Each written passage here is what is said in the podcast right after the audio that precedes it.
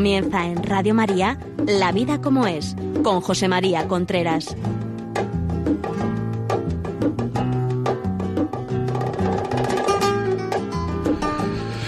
Hola amigos, buenos días. Aquí estamos nuevamente en La vida como es. Les habla José María Contreras. El programa que van a escuchar ustedes, como todos los que se emiten de La vida como es, está relacionado con la vida de familia, el matrimonio, la educación de los hijos, la sexualidad, en fin, todo lo relacionado con la familia en estas fiestas que ya nos acercamos, que vamos ya rápidamente, que sin darnos cuenta se nos van a, pasar, ya lo verá, aunque sean algunas veces un poco costosas de trabajo, etcétera, hay que reforzar esa, esa vida de familia. Vamos a hablar, decía hoy, de requisitos, requisitos para educar. ¿Qué quiere decir requisitos para educar? Pues si yo le digo a ustedes requisitos para conducir, pues usted me dirá, pues mire usted, para conducir lo primero que hace falta es tener un coche.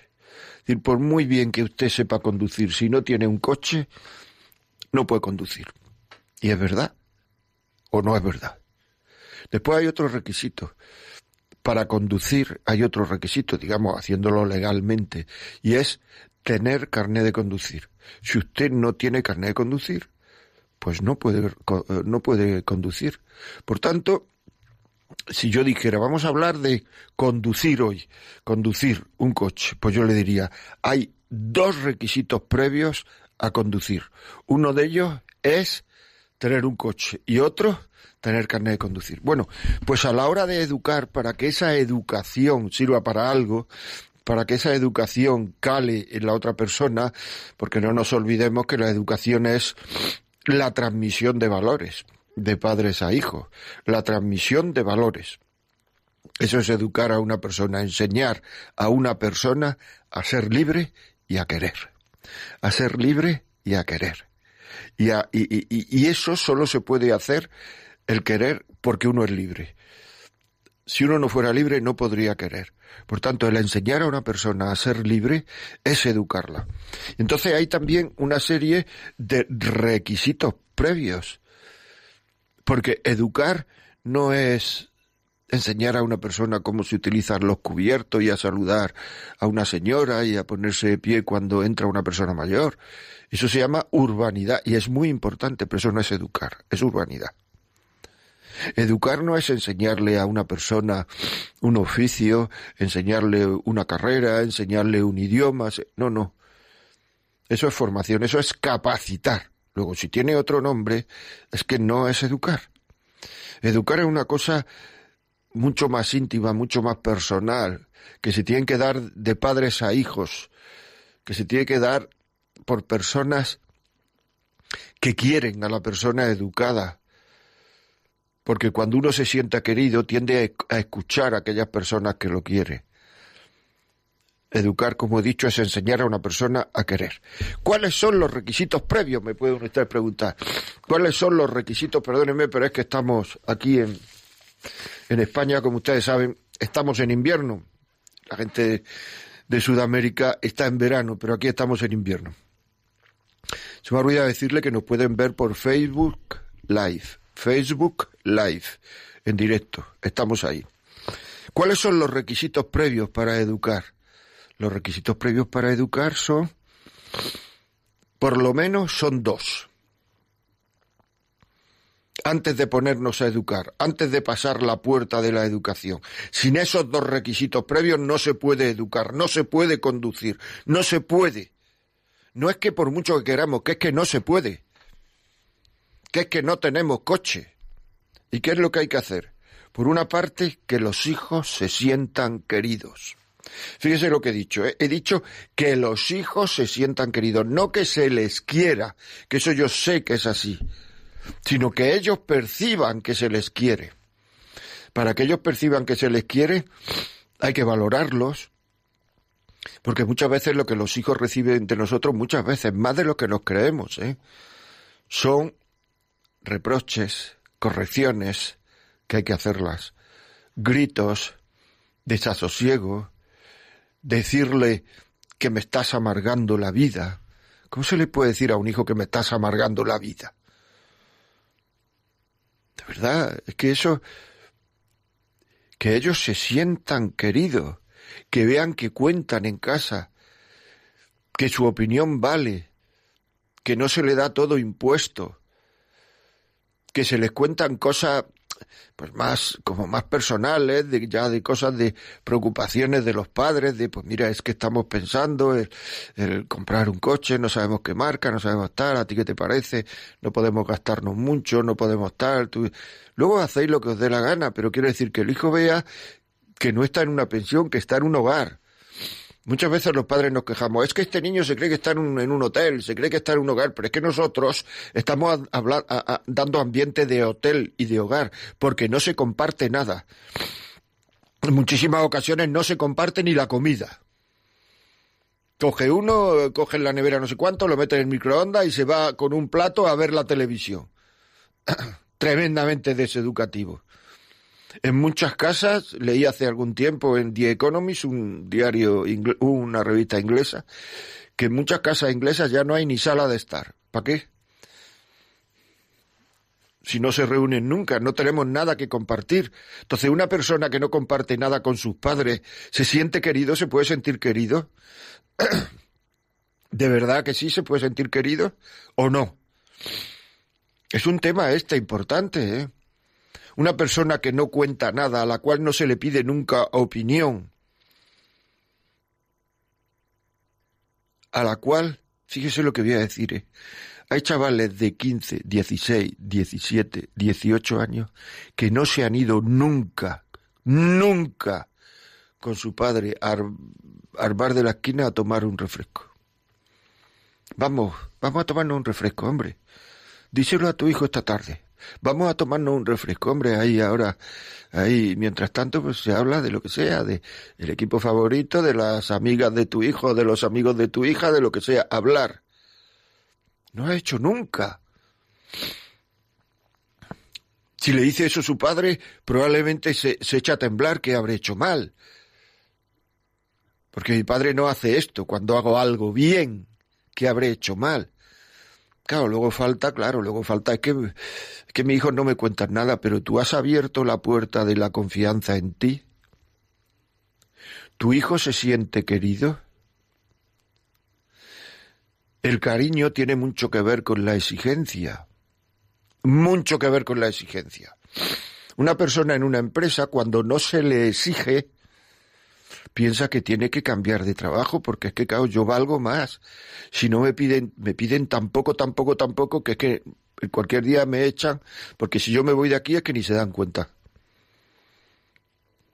Pues si en casa a una persona no se le exige, es que no se le puede educar. Porque una persona en un trabajo, exigirle es valorarlo tú puedes hacer esto. Contamos contigo para que esto vaya para adelante. Tú tienes que tirar del carro. En casa, exigir a una persona no es valorarlo, porque en casa queremos a las personas por lo que son. Es mi hijo. En la empresa se quiere a las personas por lo que vale. Este nos puede ayudar a que la empresa crezca, porque vale mucho pero en, casa, eh, en la empresa, pero en casa es, es mi hijo.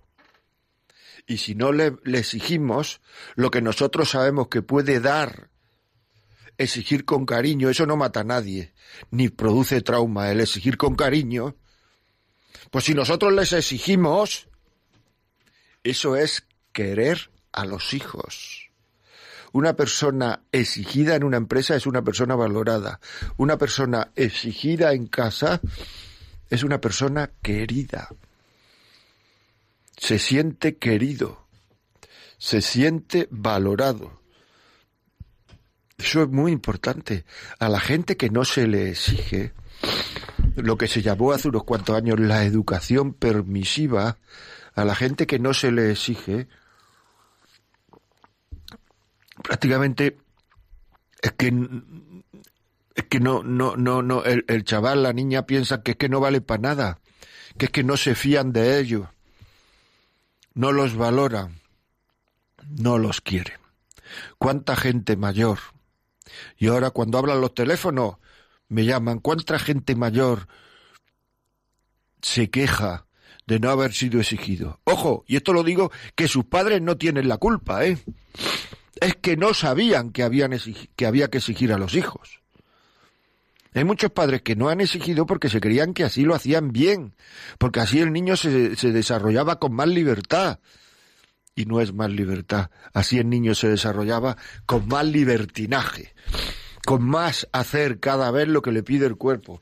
Una persona no exigida, una persona que no tiene, que no va, que no tiene que ir contra sentimientos, solo hará lo que le pide el cuerpo. Solo hará lo que le pide el cuerpo, porque la información que le llegará a la, a la voluntad para hacer las cosas o no hacer las cosas es me apetece, no me apetece, es la formación que le llegará a la voluntad. Por tanto, mm, una persona no exigida es una persona no valorada. ¿Me explico? Es decir, exijamos a los hijos todo lo que un hijo puede hacer con la edad que tiene, tiene que hacerlo. Y eso es un requisito previo a educar es que se tiene que hacer la cama, es que puede quitar la mesa, es que puede tirar la basura, es que puede barrer su cuarto, es que puede ordenar su armario, es que, lo haga. Porque no, muchas veces las madres, los padres, no se fían. Y entonces lo que hacen es ir detrás del niño porque no se fían. Y entonces el niño cada vez hace las cosas peor, porque como después va a venir mi madre, ¿para qué quiero yo esforzarme? y cada vez hace las cosas peor. Y en un momento en que las cosas las va haciendo cada vez peor, cada vez peor, cada vez peor, cada vez hay menos exigencia. ¿Y quién tiene la culpa? Los padres que no se fían de que este chaval, esta niña puede hacer las cosas bien. Y estamos haciendo una, una, una sociedad de mantequilla. Estamos haciendo una sociedad en la cual en el momento que se presiona un poco la gente se rompe por falta de exigencia por falta de reciedumbre, por falta de, de, sobriedad. Tienen que vivir continuamente aquello que les pide el cuerpo porque si no están desasosegados todo el día, nerviosos. ¿Por qué? Porque no se le ha exigido nunca. Y además son una fuente de quejas. Una persona no exigida es una fuente de quejas. No hace mucho y esta mañana lo he comentado con alguien, hablando con una persona que ha venido a España de otro país. Le pregunté qué es lo que más te ha llamado la atención de, de España, ¿no? Y entonces me dijo que teniéndolo todo, están todo el día quejándose. Eso es tremendo. Eso en primer lugar es no saber agradecer lo que tenemos. En segundo lugar es ser adultos mimados porque igual que un niño mimado está todo el día quejándose porque todo el día se le ocurren que debía de tener y necesitaba y necesita más cosas y más cosas, porque eh, eh, eh, el niño mimado lo que quieren son cosas, cosas, cosas, cosas, que le dejen hacer lo que le pide el cuerpo, que le dejen hacer lo que le pide el sentimiento en ese momento y si no protesta, un adulto mimado es exactamente lo mismo. Por tanto, ahí hemos entrado en otra de las partes que son requisitos indispensables a la hora de educar. Que los padres no se quejen o que se quejen con moderación. Con moderación quiero decir que alguna vez sale alguna queja. Pero en el momento en el cual uno se da cuenta que se está quejando, cortar. La queja es tremendamente deseducativa. Porque hace personas blandas, porque hace personas eh, eh, fofas, porque hace personas sin voluntad. Y por tanto, y repito otra vez, hacer personas sin libertad, sin voluntad, lo que está haciendo es hacer personas sin libertad. Y, estar haciendo personas sin libertad significa personas que son esclavas de las ganas. No tengo ganas, sí tengo ganas. Esclavas de las ganas y de lo que le pide el cuerpo. Esclavo, sí, porque uno es esclavo de aquello que lo domina. Y a una persona sin exigir, ¿qué lo domina? El tengo ganas, el no tengo ganas, me apetece, no me apetece. Así de claro. ¿Y quién estamos permitiendo todo esto? Los padres. Tenemos en nuestra casa hijos que pueden ser héroes, santos, gente beneficiosa, para la humanidad, pero lo educamos en una mediocridad tal que se queda en gente tibia, en una sociedad tibia, gente que da pena en una sociedad tibia, gente aborregada que a base de querer cosas no se atreve a ir contracorriente por temor a ser rechazado. Porque la verdad, nunca lo, lo, olvidemos, la verdad de todas las verdades son exigentes. ¿Es verdad que hay que ayudar a la mamá? ¿En casa? Sí. Pues eso es una verdad exigente, porque habrá que coger y recoger esto, recoger lo otro, hacer la cama, eh, sentarse en el peor sitio para que mi madre se siente en el mejor sitio.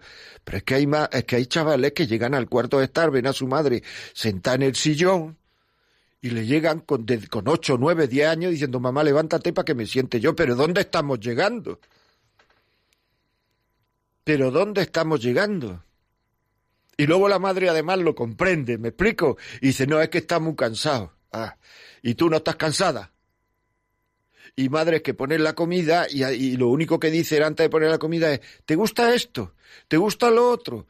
¿Te apetece esto? ¿Te apetece lo otro? Y el niño se tira toda la comida refenfuñando porque le han puesto, no le gusta, pero que no hay que preguntar, esto es lo que hay que comer y se acabó que estamos haciendo chavales blanditos, blandiblues. Estamos haciendo niños de plastilina. Condición previa para educar, que los hijos se sientan queridos y para eso exigir, que exigir es valorarlos. ¿Me estoy explicando? Pues vamos a oír una canción y así nos vamos relajando un poquito y vamos pensando, porque es que esto es muy importante.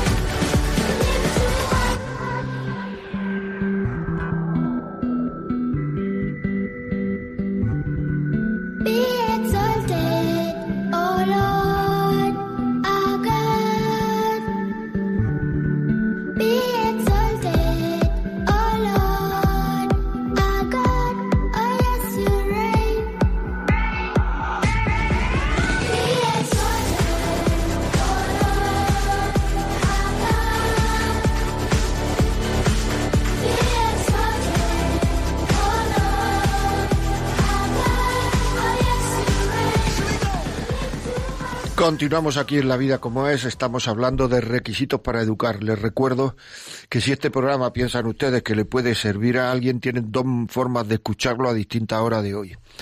Es decir, por una parte llamando al 91 822 8010, repito, 91 822 8010 y se lo mandamos a casa en un DVD, en un MP3, en un en un no sé, pues en un CD, se lo mandamos a casa.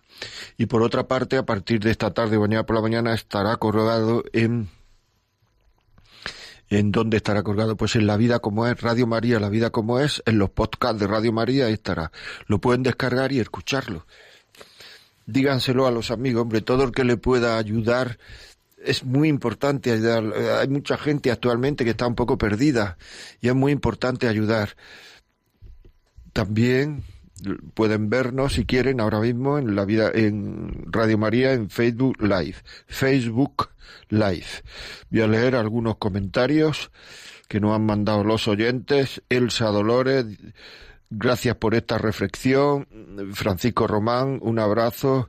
María del Carmen Santos, señor Conteras, cuídete, cuídese ese, ese constipado. Muchas gracias. Maribel Ramírez Río, enhorabuena porque lleva toda la razón del mundo. Rubén Sacristán, cómo me gusta el programa. Tere Argañaras, muy contenta de haberlos descubierto. Fenomenal. Dígaselo a los amigos, estamos aquí los miércoles a las 11. Mari Carmen Santos, eh, Ana María Pastrana, Susana Magno, eh, Mildred Both, Josefina Tenezaca, bueno, en fin, una serie de amigos que le agradecemos mucho que nos estén escribiendo. Quisiera decirle que no solamente es el que los niños se sientan queridos, sino también hay otra puerta de entrada a la educación, que es que, no es educar, que es entrar a la puerta, aunque se puede educar ahí, pero es entrar, que es la sobriedad. La sobriedad. Ya no se sabe ni lo que es sobriedad estaba yo dando una conferencia fuera de Madrid y no sé cómo utilicé la palabra sobriedad. Y entonces al, al, terminar la conferencia se me acercó una persona y me dijo, es que usted habla castellano antiguo, porque dije sobriedad. Claro, si uno no sabe lo que es sobriedad, pues es imposible que sepa lo que es. La sobriedad es la templanza. La sobriedad es el utilizar las cosas con moderación. La sobriedad es no ser dueño de las cosas que nos gustan, que todo lo que nos gusta no nos domine. La sobriedad es tomar dos copas y decir ya no más, porque ya está bien, no tomas 33. Es la sobriedad es, si hay aceitunas de aperitivo, pues no coger la más grande, o sea, es coger pues una normal. La sobriedad es mm, no abotargarse de cosas, no empacharse de cosas. Eso es sobriedad. Para ahora mismo una persona que quiera vivir la sobriedad y para para para para poder educar hay que ir contracorriente. Ahora mismo todo el mundo lo quiere todo en este momento. No quiero decir que uno que uno renuncie a tener cosas, a tener dinero, a tener no, no, sino que lo viva todo eso siendo dueño de las cosas. Si eh, eh, la falta de sobriedad no está en el tener cosas, está en el deseo de tener, que es lo que mata a esta sociedad. Esta sociedad no la mata el, tener cosas, la mata el deseo de tener cosas. Eso es lo que nos mata. Porque, mm, porque es que ya se desea todo, ya da igual que uno sea pobre que rico. Tiene uno 32 bolígrafos en, en, en, en casa, no utiliza 31 porque utiliza solo uno. Bueno, pues dan un bolígrafo en la, en la, en la calle, se pone uno en cola para tener bolígrafo 33, ponerlo en un cajón y no utilizarlo nunca, pero el caso es que dan, y si dan, yo cojo, y si puedo tener, yo cojo, y si para tener necesito, y eso en las cosas grandes y en las cosas pequeñas. Las cosas grandes y en las cosas pequeñas. Sobriedad en el beber, sobriedad en el vestir, Se trata de ir elegantes, de ir bien, de ir conforme a nuestra posición en la sociedad. No se trata de hacer cosas raras. Pero no tenemos que ir siempre con la última marca, lo más caro, lo más no porque en el fondo, así los demás me ven. Ya estamos. Ya estamos. Que los demás piensen que soy rico. Claro. Es decir, tú vete a gusto. Porque es que luego el niño dice, no, es que todos en mi clase llevan zapatillas X. ¿Cómo no le voy a comprar zapatillas X? Si todos llevan, pues no comprándoselas, así de claro. Exigiéndole que él lleve unas zapatillas normales, buenas, que sirvan para jugar al fútbol, para jugar al baloncesto, para jugar al tenis, para estar en clase, pero no tienen que ser el último grito, el último modelo. Es que si no es menos, que no es menos que es que en esas pequeñas cosas es lo que tiene que enfrentarse. Porque luego cuando vaya creciendo también la gente irá, eh, eh, irá pidiendo otras cosas que a lo mejor no conviene irá haciendo otras cosas que no conviene y si el chaval no está entrenado en enfrentarse, en ir contra, contracorriente, pues entonces, y eso se empieza por la zapatilla, por el bolígrafo, por no tener la última cosa guay del Paraguay, del bolígrafo, de la zapatilla, del etcétera, etcétera. No ser el primero de la clase que tiene móvil. Mucho ojo con la tecnología. Sobriedad.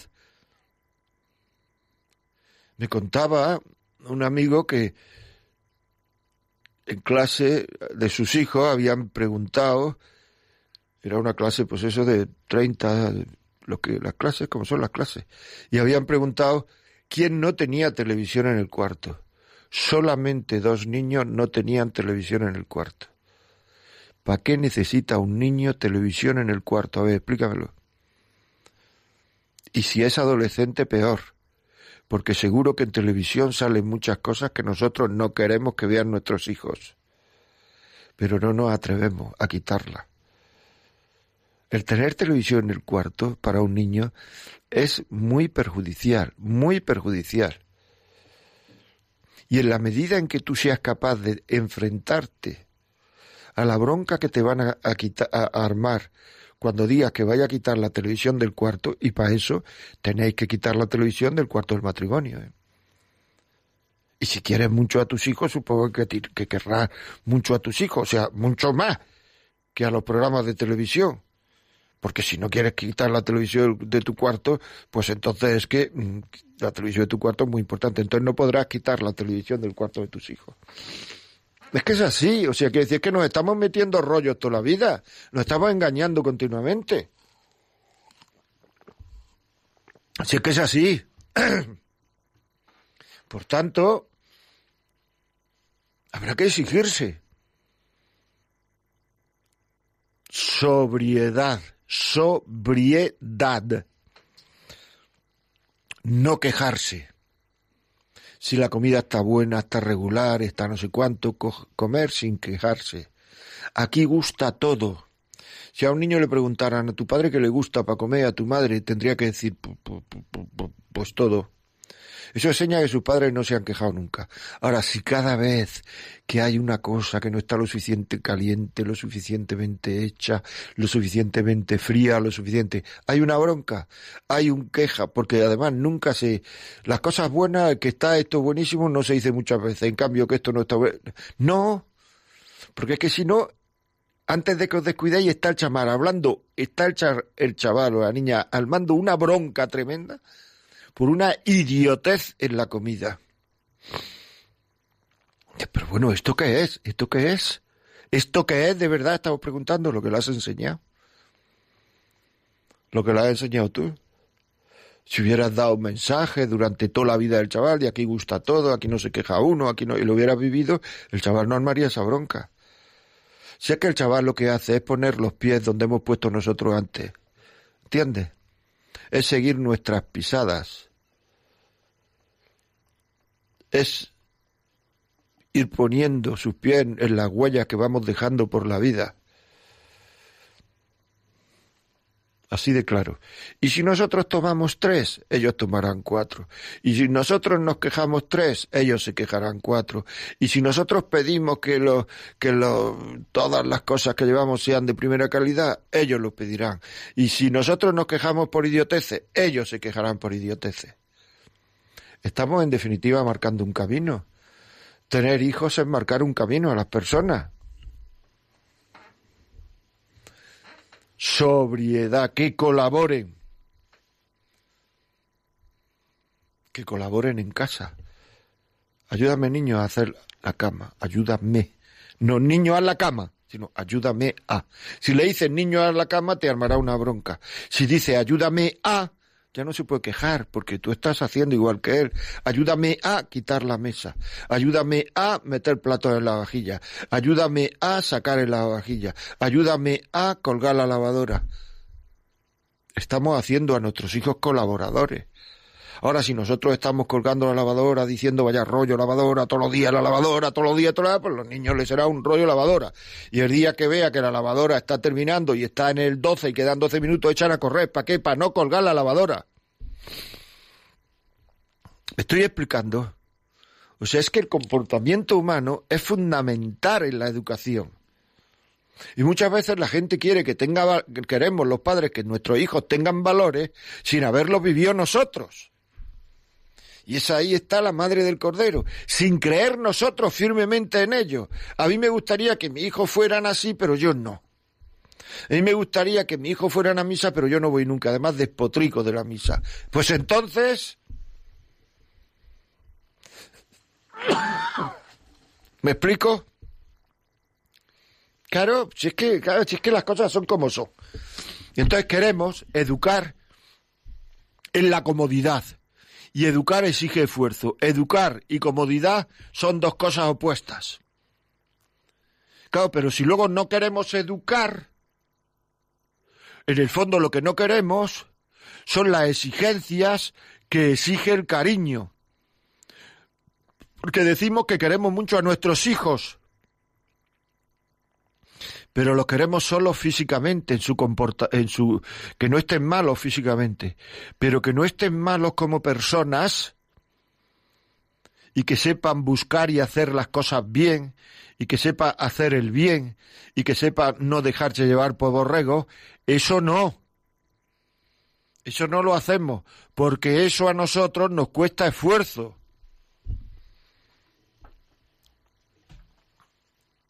La vida como es. La vida como es. O sea, no nos pongamos, no nos pongamos, no nos engañemos.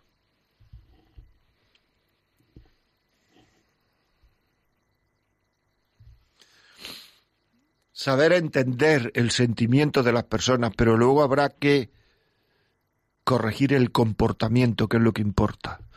No podemos echar broncas por el sentimiento, porque eso el sentimiento viene sentimiento no es voluntario, viene, a uno le suspenden y uno se pone triste. A uno lo deja la novia al novio y se pone triste. Pero luego habrá que decirle, hijo, hija, es verdad, te ha dejado el novio, habrá que... Pero habrá que hacerse la cama, ¿no? Comportamiento. Si empiezas a decir, si este chico esta chica, si era idiota, si era tonta, si es que tú, pero ¿qué más te da? Ojalá, gracias a Dios que lo has dejado. Te estás metiendo con su sentimiento y lo que está interpretando el chaval es que eres, que le estás llamando que es tonto por sentir eso. La gente siente lo que siente y luego corrige el comportamiento. ¿Se entiende? Bueno, vamos a ver qué dicen ustedes. A mí me interesan preguntas de personas que no hayan sido exigidas en la vida, por la razón que sea y que nos cuenten que no han sido exigidas y que nos cuenten lo, lo, lo, que le hubiera gustado a ellos que hubiera pasado. No estoy juzgando a sus padres. ¿eh? Sus padres se creían que hacían, así lo hacían lo mejor del mundo. Personas que, que, no han, que no han educado por comodidad, por falta de tiempo, por... pero la falta de tiempo no existe muchas veces. ¿eh? Porque educar es transmitir valores y es tener intencionalidad de transmitir valores. O sea que si uno tiene más tiempo, porque entonces todas las personas que trabajan de 8 a 3 educarían maravillosamente a sus hijos, porque tienen mucho tiempo y, y parece que lo educan igual que los demás. ¿Explico? O sea que no es cuestión de tiempo tanto como de intencionalidad. Personas que mm, manifiesten errores que puedan ayudar a la gente. Ya saben ustedes que todos los días, todos los días de programa, los testimonios que yo quiero son testimonios que puedan ayudar a los oyentes, que puedan hacer que los oyentes digan, mira, esto es verdad y además a esta señora le ha pasado y está diciendo, este señor le ha pasado y está diciendo tal. Y eso es, eso vale mucho más que las cosas que yo estoy diciendo. Bueno, empezamos, voy a decir el teléfono, pero antes, si quieren escribirnos al, programa ahora mismo, la vida como es, arroba radiomaria.es. La vida como es, arroba radiomaria.es. Y entonces nos pueden llamar desde ya al programa 91 005 94 19. 91 005 94 19. Bueno, pues mientras llega la primera llamada, voy a explicar nosotros muchas veces, vamos, voy a explicar, voy a intentar hablar, nosotros muchas veces decimos, ya está la primera llamada. María, buenos días. Buenos días. Mire, si ve que me alargo, eh, me corta usted porque a lo mejor no me sé expresar bien. El otro día estaba viendo la televisión y no digo cuál para que no perjudicar, y estaban, iban a hablar de la cosa sexual. Y entonces había unos chicos y unas chicas, cinco chicas y cinco chicos, y entonces mm, esto eh, dijeron, una de las chicas, de, yo, la única que soy virgen soy yo. Todos los demás se callaron corté ya la esto y no me interesó. Entonces digo yo, Dios mío, claro, yo tengo muchos años, pero cuando yo era novia de mi marido, pues un día estábamos bailando, se bailaba, se bailaba, mm, vamos, pegado. Y entonces, pues, em, esto, como no me dejaba, yo no me mm, quería acercar, pues me, me plantó y me dijo, bailar, bailar contigo es como bailar con un árbol. Bueno, aquello pasó y reñimos y al cabo del tiempo volvió y supe por un amigo suyo que dijo, con esta yo no me equivoco, porque si yo, que soy, que pues tengo que pensar que soy el que más le gusto y no me deja tocarle un pelo, a esta no le toca un pelo a nadie. Pues así es, pues muchísimas gracias. Eso es un valor y además es que, bueno, esto ya me llevaría, he hablado muchos programas, pero se lo agradezco mucho María porque eso es que es así, es, es, eso es, muchas veces la gente te dice, ¿qué es respetar? A mí me gustaría que me respetaran. ¿Qué es respetar? Y la gente tiene la palabra respetar en la boca con muchísima frecuencia, pero luego no se sabe lo que es. Respetar es que no, fíjate tú, que ni siquiera se atrevan a pedirte aquello que tú no quieres dar. Que ni siquiera se atrevan a pedirte aquello que tú no quieres dar. Porque por tu comportamiento lo han manifestado. Continuamos. María José, desde Madrid, buenos días. Hola, buenos días. Bueno, yo yo he escuchado el programa y mm, tengo dos ejemplos en mi vida totalmente cuadrados en lo que en lo que ha contado. Sí, dígame. Uno, si quiere, le cuento. Sí, sí, sí, dígame. Como habla de chavales, porque también conozco, bueno, tengo muy cercano, mi madre en concreto, pues que es una persona que ha tenido todo, todo en la vida y es absolutamente desgraciada. O sea, pero si, eh, mm, si quiere hablo de un sobrino, porque es que este sobrino, mi hermana, se, mi hermana se lo quitó de encima totalmente. Son gente que tiene muchísimo dinero y el niño está perdido, es una bomba, es una bomba. Y yo hablaba con mi hermana, pero ¿cómo lo mandas a Suiza? Ay, en Suiza, un, un colegio que está como en un hotel todo es así, todo es así, material, material. Sí. Eh, todo es comprar los sentimientos, comprar eh, el tiempo, al fin y al cabo, pues ellos no quisieron a ese hijo desde el primer momento y ese chico, pues, bueno, pues nada, yo he oído a mi cuñado decir, es el hijo de puta este que me está amargando la existencia, que lo tenían recluido con los juegos, o sea, le puse una habitación llena de juegos y de videojuegos y no, no paraba todos los días. El niño, claro, pues está medio loco, está medio loco. Es un, ahora está, tiene obesidad, pero prácticamente no se ve en la familia porque es un poco, con el dinero han tapado a esa, esa existencia que les molestaba completamente para sus planes. Son personas súper egoístas y súper materialistas. Y solo, no, no, es que es que es un, un cuadro, es que es un cuadro. es que no, no quiero tampoco, no sé si seguir hablando de... Usted diga lo que quiera. Hay tantos detalles, tantas cosas. y tan mm, estas vivencias que yo cuando lo iban a mandar a Suiza le dije a mi mamá, déjamelo aquí, yo tengo dos hijos, déjamelo aquí, mm, aunque lo quieras meter interno, nada, lo mandaron a Suiza porque también son personas que se juntan con una especie como de soberbia de no tener que agradecer nunca nada, ¿sabes? Entonces, si yo me dedicaba a su hijo, pues claro, evidentemente me lo tendría que agradecer. Bueno, es que es un cuadro, es, es una familia, yo tengo una familia como patológica. Podría hablar, hablar y hablar, y tampoco quiero... Pues muchísimas gracias, ha sido... El eh, niño eh, está como perdido, está desquiciado, está ahora obeso, ha hecho una carrera que tampoco le gusta ni le llena, y, ves las cosas un, un año tras otro y, ves que van a empeorar porque no sus padres no cambian un ápice. Su forma de vida que es vida de derroche, de dinero, de, de, viajes y de despilfarro, porque es despilfarro. Pues muchísimas gracias. La verdad es que aquí tenemos un ejemplo de que le han dado todo al niño y el niño a quien hubiera querido hubiera sido a ellos. Es que el niño lo tiene todo, no. El niño a quien quiere, eh, lo que quiere es a ti. Pero entonces no se, no se lo has dado, no se lo has dado. Y entonces, pues claro, sale un desastre, si es que sale un desastre. Si es que el ser humano no se puede mantener a base de, dar, de dar, de no exigirlo, ¿ves? Pues, pues un desastre lo que ha hecho esta señora. Eso está en dar. Yo oí una vez a un famoso de este país decir, pero ¿qué más van a pedir mi hijo si lo tienen todo? Y yo me quedé pensando, pues probablemente te pedirán a ti. Es que es así. María Teresa Valladolid, buenos días. Hola, buenos días. Dígame.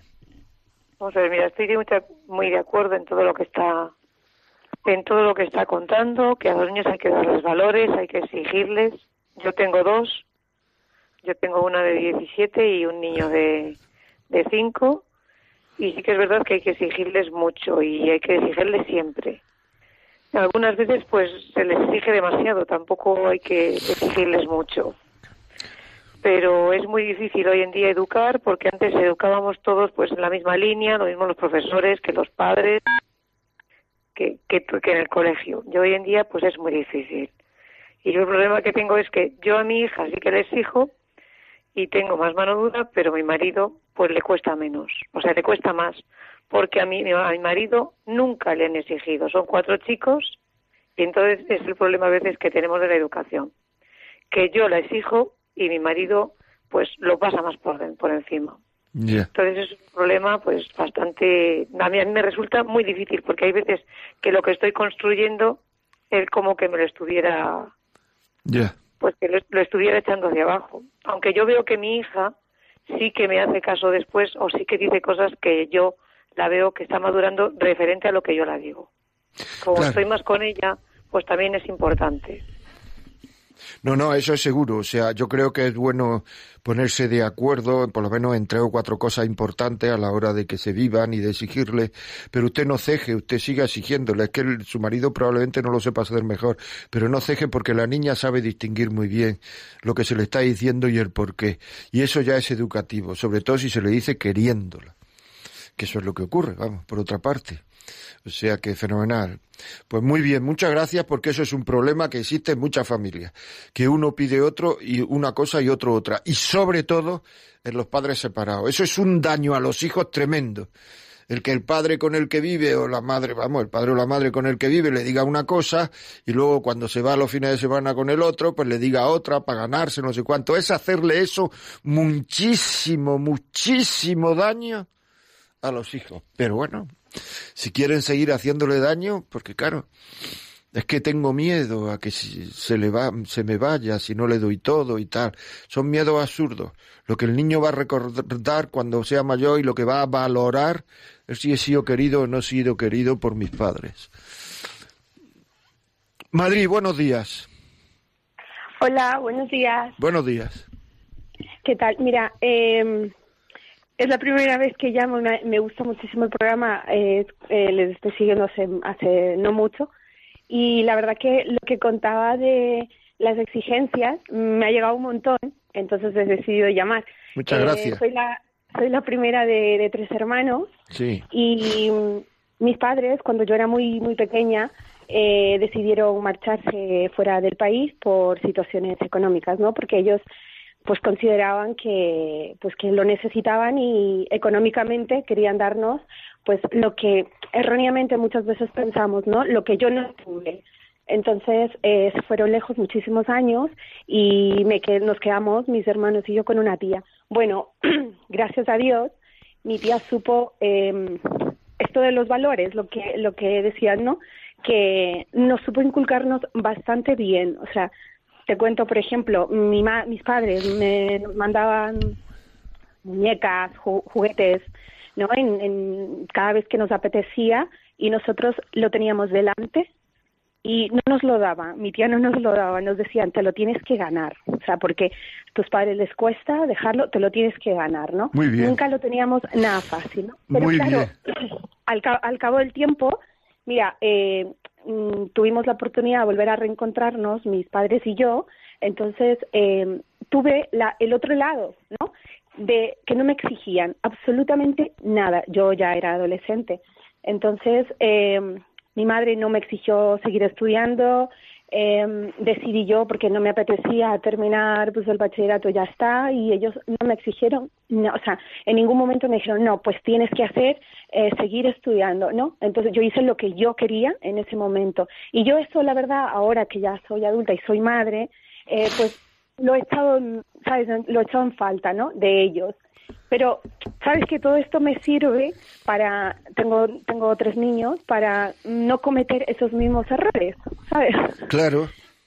Porque eso lo harían con buena intención, pero fíjate, es un testimonio de una persona que, por decirlo de alguna forma, o sea, por supuesto, no está metiéndose con su padre ni nada, sino por decirlo de alguna forma, se está quejando de no ser, de no haber sido exigida. ¿eh? O sea, es, es, es muy bonito. ¿Has terminado?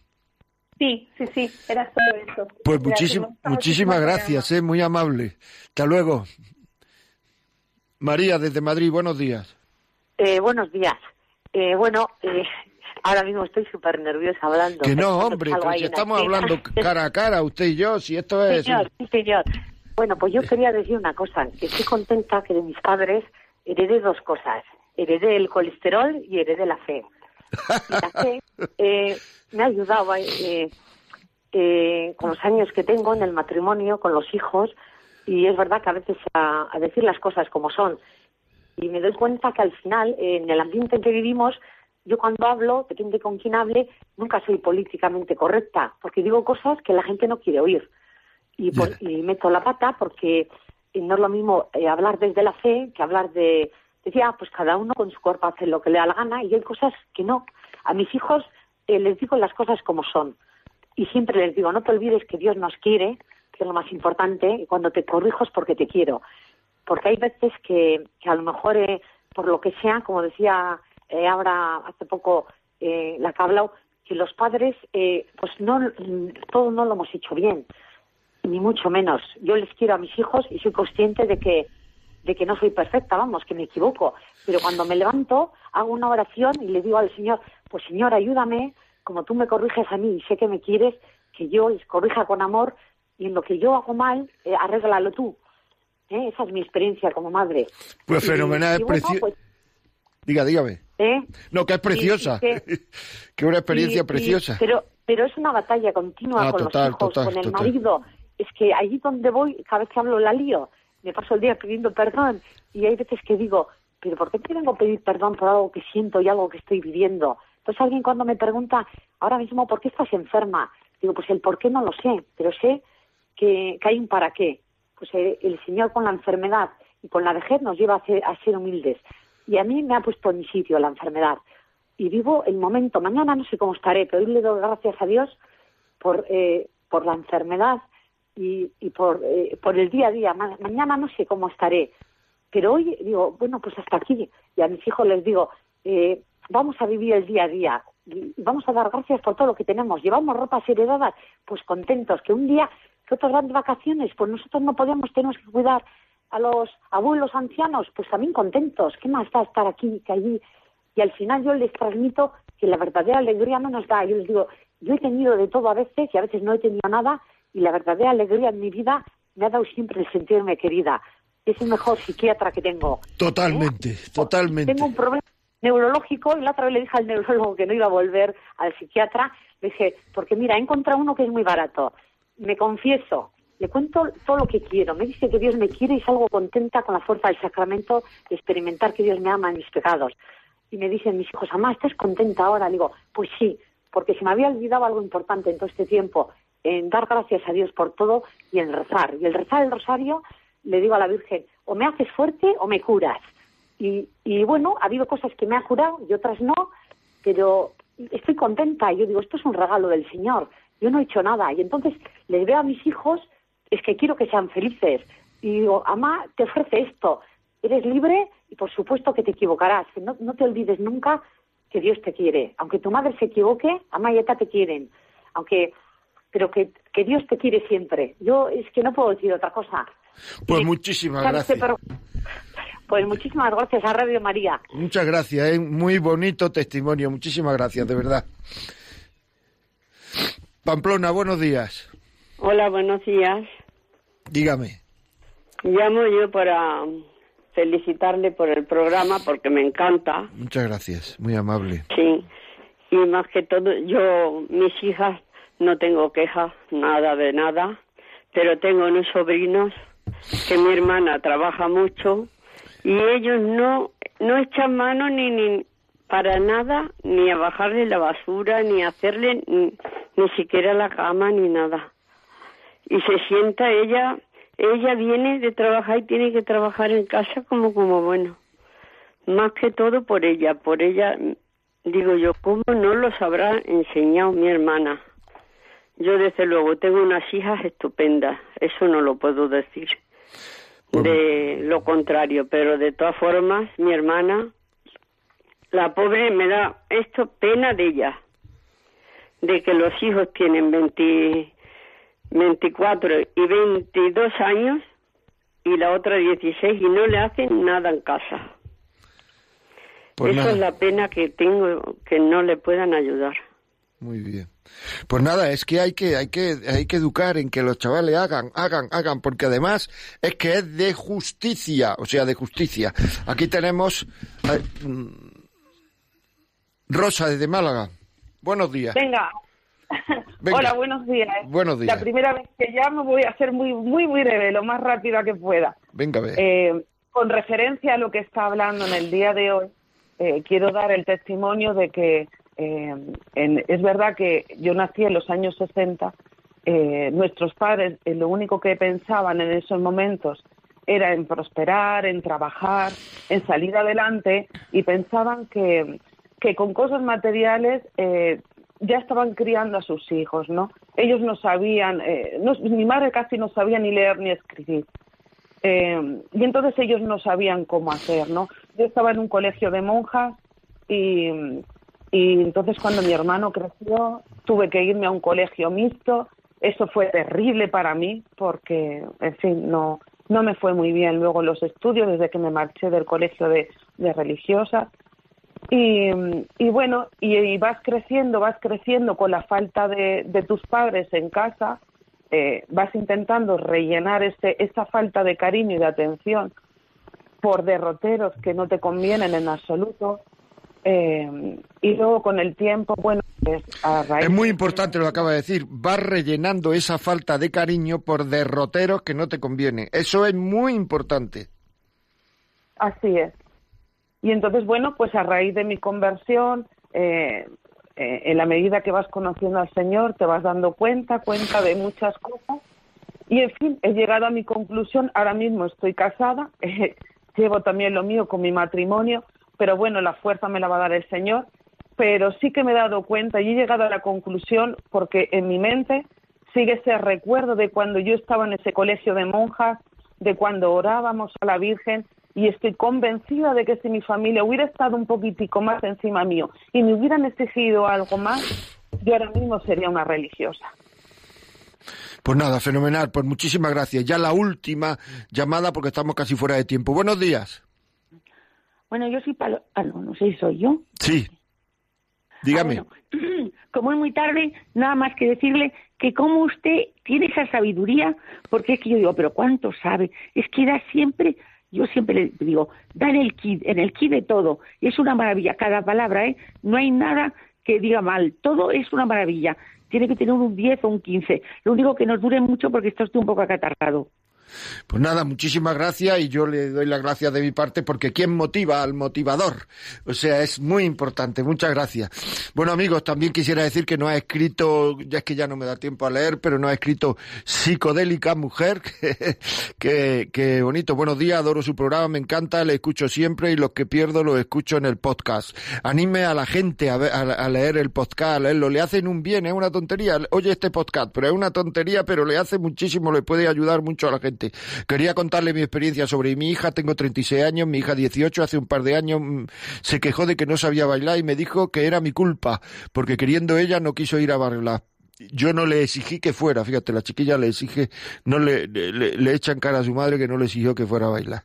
Después tengo otro sobre corrección de los hijos, yo creo que es importante a la hora de corregir y ensalzar las buenas intenciones y no poner evidencia siempre los fallos del que corrige. Esto nos lo dice Esther del Río, es un poquito más largo, pero es que estoy resumiendo mucho y después aquí tenemos otro de María Ángela y Jaime. Eh, quisiera felicitarle y dejarle mi testimonio. Tengo dos hijos, 17 y 12 años, siempre nos ha preocupado la educación de nuestro hijo y siempre hemos sido muy exigentes con ellos. Mi padre siempre me criticaba que mi casa era como el servicio militar porque siempre hemos seguido un horario estricto de comida a la hora de ir a dormir, etcétera, a pesar de que nosotros no pudiéramos salir por las noches y no pudiéramos hacer muchas cosas por respetar esos horarios. Le enseñamos que las cosas cuestan y que hay que esforzarse, que hay que cuidar a los abuelos mayores y respetarles. Hay que interesarse por las cosas que le suceden y el resto de la familia, porque somos eso, una familia. Pues muy bien, pues eh, sigue un poquito más, pero nos da un saludo muy grande que hago extensivo a todos ustedes. Muy bien, amigos, pues ya saben. Si quieren escribirnos, esto lo ha escrito María Ángeles Jaime, ya lo he dicho. La vida como es arroba radiomaria.es. Dígale a la gente que oiga los podcasts. Ahí están. Si lo ven en el ordenador, ven de qué trata cada programa. Este, este último, el de hoy, estará grabado. Eh, estará en podcast rápidamente y, también lo pueden pedir aquí a, Radio María y se lo mandamos en un DVD o en un MP3 al 91 822 80 10 91 822 80 10. Y sin más, que tengan una buena tarde y hasta el próximo día. Hasta luego, amigos.